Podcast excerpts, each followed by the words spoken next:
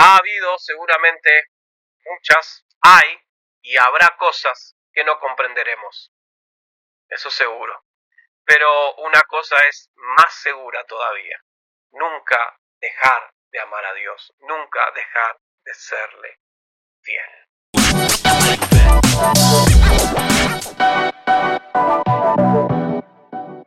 Hola, ¿qué tal? Bienvenidos a un nuevo episodio. Qué bueno es estar con vos otra vez acá.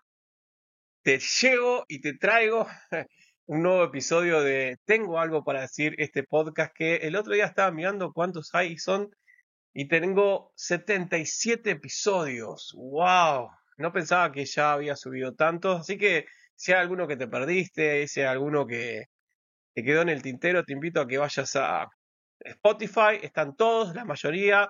En YouTube me empecé a filmar hace poco, así que tengo algunos episodios, no todos.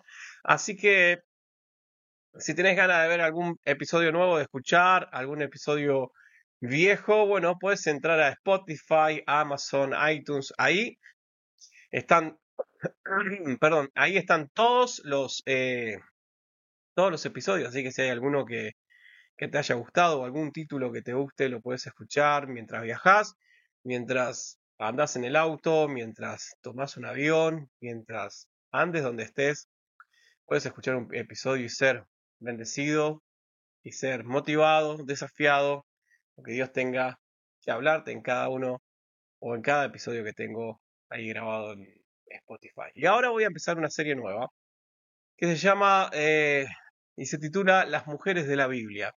¿no? Y hay, hay, hay muchas mujeres, te puedes asombrar que hay muchas mujeres que eh, Dios las ha usado de una manera tremenda y que, nos inspiran y nos desafían y, somos bendecidos y, Dios nos habla muchísimo a través de sus vidas. Y eh, para empezar, la primera mujer que elegí, que escogí de entre todas las que hay, es eh, a María. María, la madre de Jesús. Eh, hay una película que, bueno, que es, se llama La Natividad, que trata sobre la vida de María, el nacimiento de Jesús y José, y es excelente, creo que es la mejor película de María que vi, así que si no la conoces, se llama Natividad, no se puede encontrar en muchos lugares, eh, la verdad no está en Netflix, no sé en qué plataforma eh, digital está, pero se llama Natividad. Es excelente esa película. Y hoy vamos a hablar de María, ¿sí? Y esta serie de mujeres eh, de la Biblia. ¿sí? Siempre hablamos de los discípulos, siempre hablamos de algún profeta, siempre hablamos de algún rey.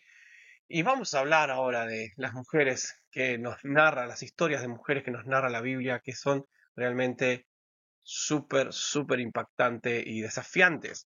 Y tenemos acá eh, a María, la madre de Jesús. Eh, era de Galilea, Nazaret. Eh, Nazaret estaba situada bien al norte entre las tres provincias de Palestina, Galilea, Samaria y Judea, y era una ciudad pequeña, más o menos, no tan grande, no gigante, pero bien situada, bien al norte. Y vamos a leer un poco Lucas 1 al 26, del versículo 26 al 37. Y es en, este eh, anunciamiento de Gabriel a, María, donde vemos algunas características de María. Vamos a conocerla un poco. Eh, no voy a hablar específicamente del nacimiento de Jesús, sino vamos a conocer un poco a María. Vamos a ver la respuesta que ella da frente a semejante anunciamiento, ¿no? O sea, el ángel se le aparece en el medio de la nada, completamente eh, por sorpresa y, le da semejante anuncio, semejante noticia, semejante buena nueva semejante misión, semejante propósito, semejante todo, ¿no? Algo que realmente impactó y cambió su vida para siempre.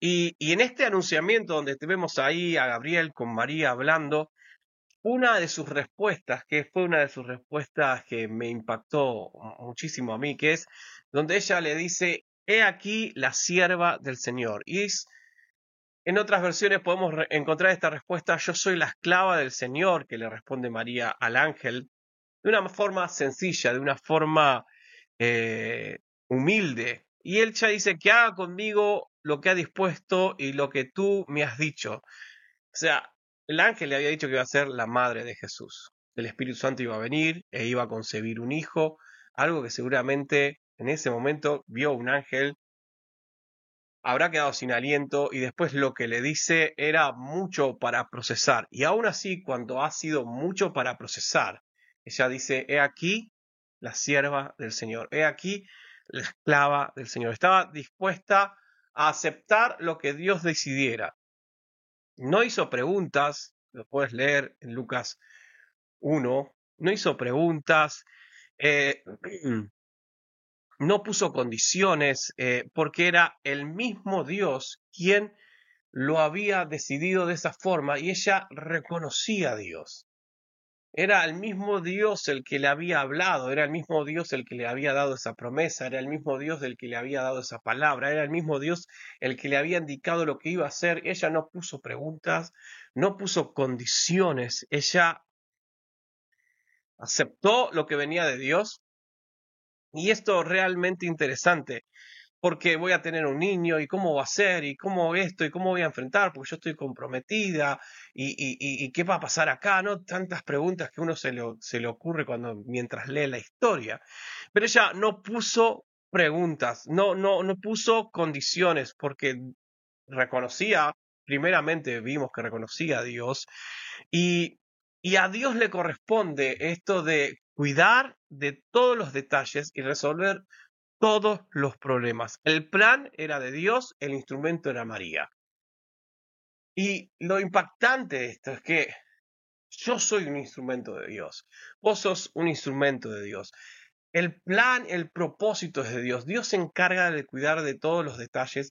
Dios se encarga de resolver todos los problemas. El plan de Dios y el instrumento que soy yo, que sos vos, Él cuida de ti, Él cuida de vos, él, a Él le corresponde cuidar cada detalle y resolver todos los problemas. Muchas veces cuando Dios nos habla o vemos lo que Dios nos lleva a hacer, eh, siempre vamos con un montón de preguntas, ¿no? Y capaz que es comparado a semejante anuncio a María, eh, no es tanto como semejante cosa, pero la actitud de María fue la de una mujer creyente, la de una persona que ha creído y obediente a la voluntad de Dios.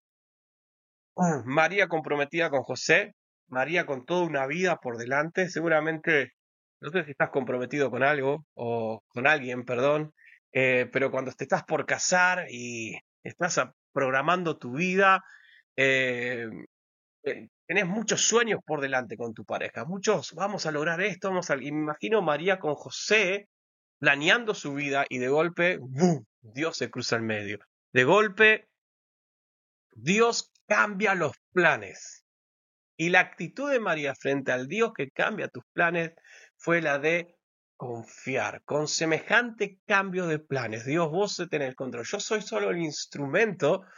Vos cuidás de cada detalle y resolvés los problemas que se vayan a presentar y que surjan, Dios va a orar y resolverlo. Bien dijo Elizabeth de María en Lucas 1.45, cuando Elizabeth le dice a María, bendita seas por haber creído que se cumplirá lo que Dios te ha anunciado.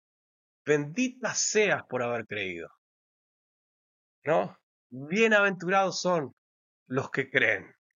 Bendita seas por haber creído. María creyó. María ya estaba comprometida con José y recibe esta noticia.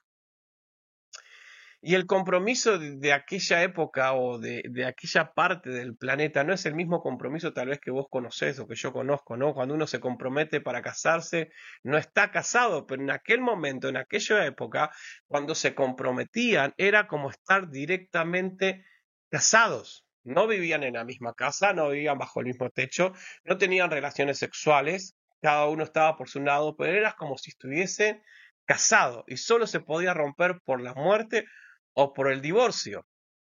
Entonces, era algo, imagínate, de golpe María recibe esta palabra, se va a la casa de Elizabeth y, y va a estar ahí, está con ella y vuelve con con ya la panza embarazada y, y, y, cómo le cuento a José y, y, todos ya sabemos cómo la historia, ¿no? Que Dios le habla después a José.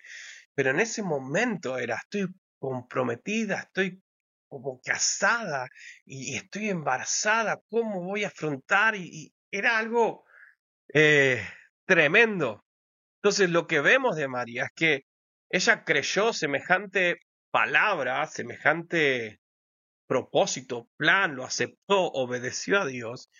Y no solo me habla de, fe, sino que nos habla de, valentía, nos habla de compromiso, nos habla de entrega. Eh, nos habla de, aunque vos hayas planeado toda tu vida, Dios se aparece con algo totalmente diferente y que te vuela la cabeza. Cambia completamente. Cuando Dios se interpone en tu camino.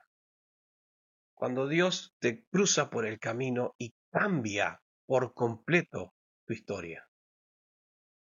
¿Cuál es tu reacción? ¿Cuál es tu respuesta frente a lo que Dios te pone por delante?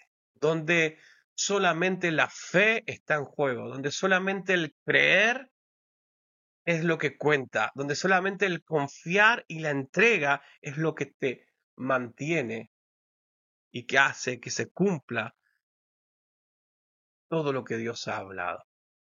Dios se le cruzó en el camino a María y a José.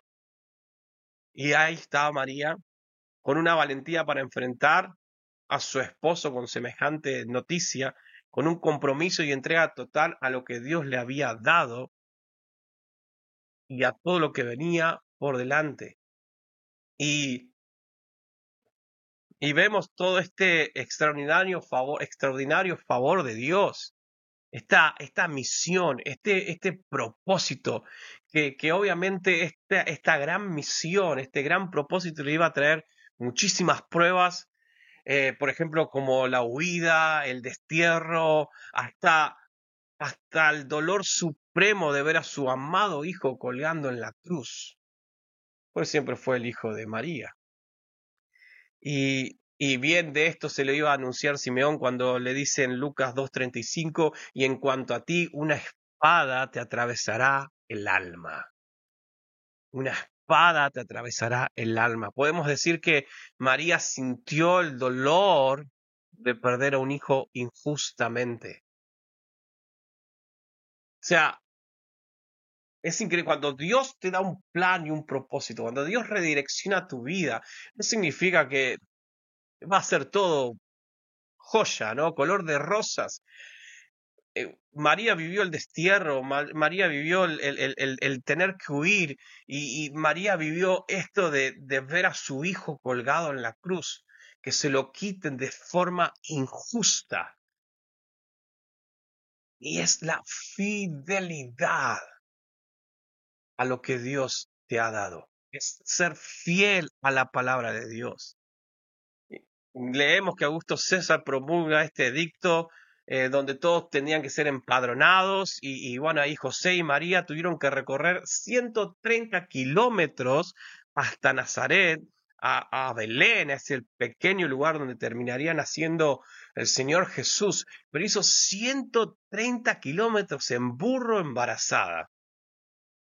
No, ya es complicado viajar en... Mm, yo nunca estuve embarazado, ¿no? Pero debe ser complicado ya viajar embarazada y con panza, no sé.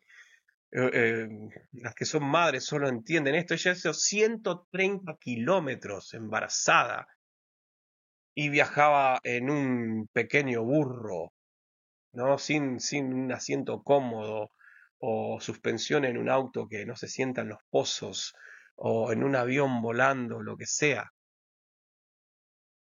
sin, sin las comodidades que tenemos hoy. Había peligros en el trayecto, puede ser que sí, pero recuerdo 130 kilómetros. Y todas estas cosas fueron las que Dios las fue guardando, proveyendo, dando la fuerza, guiándola en cada momento, porque Dios estaba ahí. Dios siempre estuvo ahí. En cada momento, aún en la cruz, aún cuando ella veía a su hijo morir injustamente, Dios estaba ahí, acompañando su dolor, fortaleciendo, y es más, cuando el Señor Jesús la mira y dice, aquí tu hijo, hablando de, Juan, el Señor Jesús también sabía que quedaba el dolor de una madre. Y, hasta pensó en eso, diciéndole, ahora tenés a Juan a cargo, ahora vas a estar con él. Eh, es, todo, todo una, unas diferentes situaciones que tuvo que atravesar esta mujer, pero su fidelidad, su fe y, y, algo extraordinario que vemos en Juan 2, en el primer milagro de Jesús, yo solo quiero rescatar algunas actitudes de María que presente en este primer milagro del Señor Jesús, donde eh, en un versículo dice, hagan todo lo que Él les diga. Y para contextualizar un poco, estaban en una fiesta donde fueron los discípulos, fue María, algunos dicen que era un familiar de María, y se terminó el vino. Qué problema, ¿no? Pero para ese momento, que se haya terminado o que faltara el vino en una boda, era la peor humillación que podían recibir los, los novios eh, en, su, en su fiesta mm, de, de, compromiso. Era lo peor que te podía pasar, era una humillación tal, una desgracia tremenda que, que no podía suceder.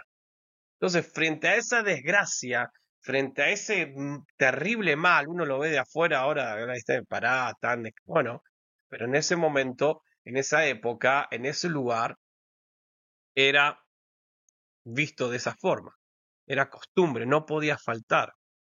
Y eso explica por qué María recurre a Jesús, porque estaba pasando algo terrorífico, estaba pasando algo terrible, estaba sucediendo una gran desgracia. Entonces, María recurre a Jesús para decirle lo que pasaba y transcurre, y, transcurre ahí una, pequeña charla en el versículo 3 al 5 del capítulo 2 de Juan, eh, donde María va a Jesús porque sabe que Jesús puede solucionar el problema, sabe que Jesús puede solucionar esto terrible que estaba sucediendo, sabe que Jesús podía solucionar semejante desgracia. María recurre a quien puede solucionar.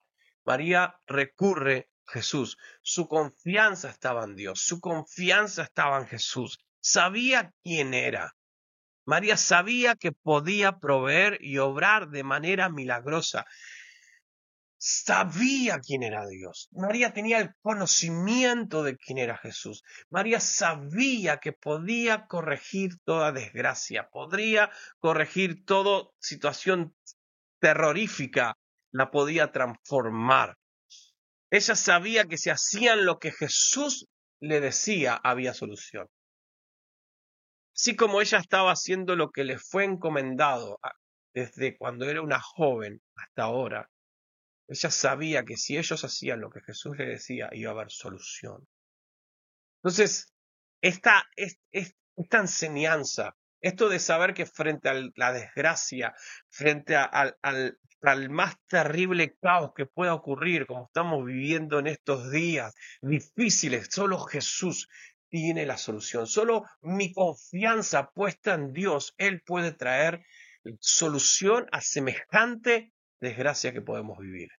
Él puede traer la respuesta a semejante eh, dificultad que estemos atravesando. Su confianza estaba en Jesús.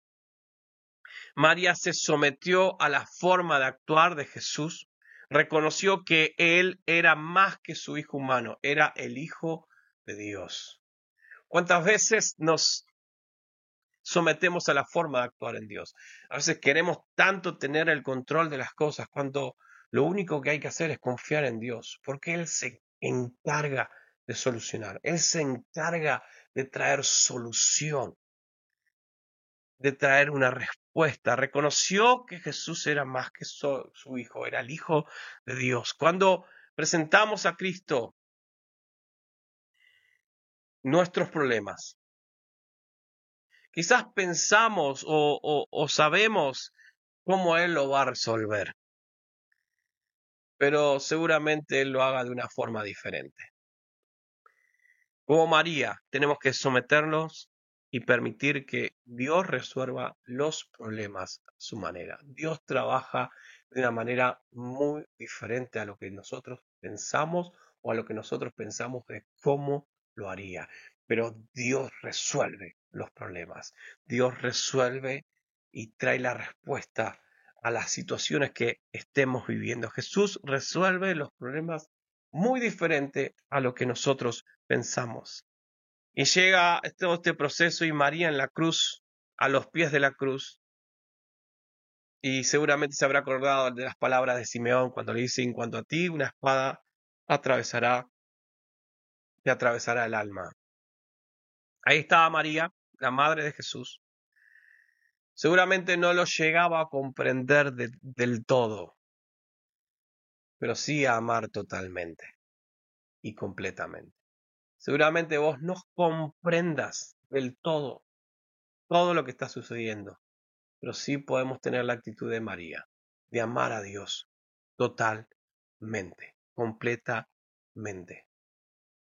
Amar a Dios, confiar en Él, sabiendo que Dios sabe lo que hace.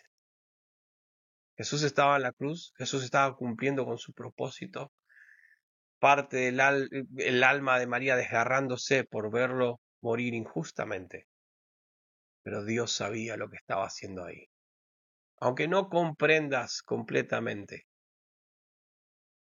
tal vez no lo vamos a hacer, pero sí puedes amar a Dios totalmente, sabiendo que Él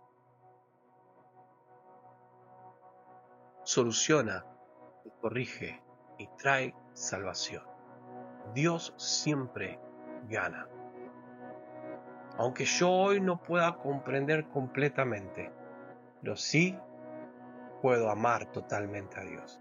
Y el amar a Dios totalmente significa confiar en Él, entregarme a Él, sabiendo que si Dios guía mis pasos, si sigo yendo detrás de su plan y su propósito, siempre voy a encontrar la victoria. Siempre va a estar detrás el triunfo. Y es lógico, ¿no? Su presencia ahí, a los pies de la cruz, era lo más natural del mundo para una madre. Puede que Jesús fuera un criminal a los ojos de la ley, pero para ella era su hijo.